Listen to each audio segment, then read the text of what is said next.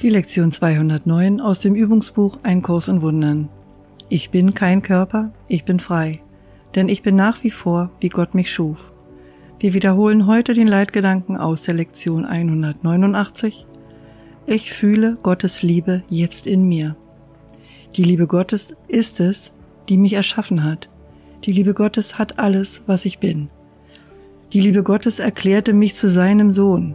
Die Liebe Gottes in mir macht mich frei. Ich bin kein Körper, ich bin frei, denn ich bin nach wie vor, wie Gott mich schuf. Und ich empfehle dir einfach nochmal zu jeder Tageslektion der in der Wiederholung die Lektion der Einleitung nochmal anzuhören. Deswegen kannst du sie gerne im Anschluss an diese Lektion hören.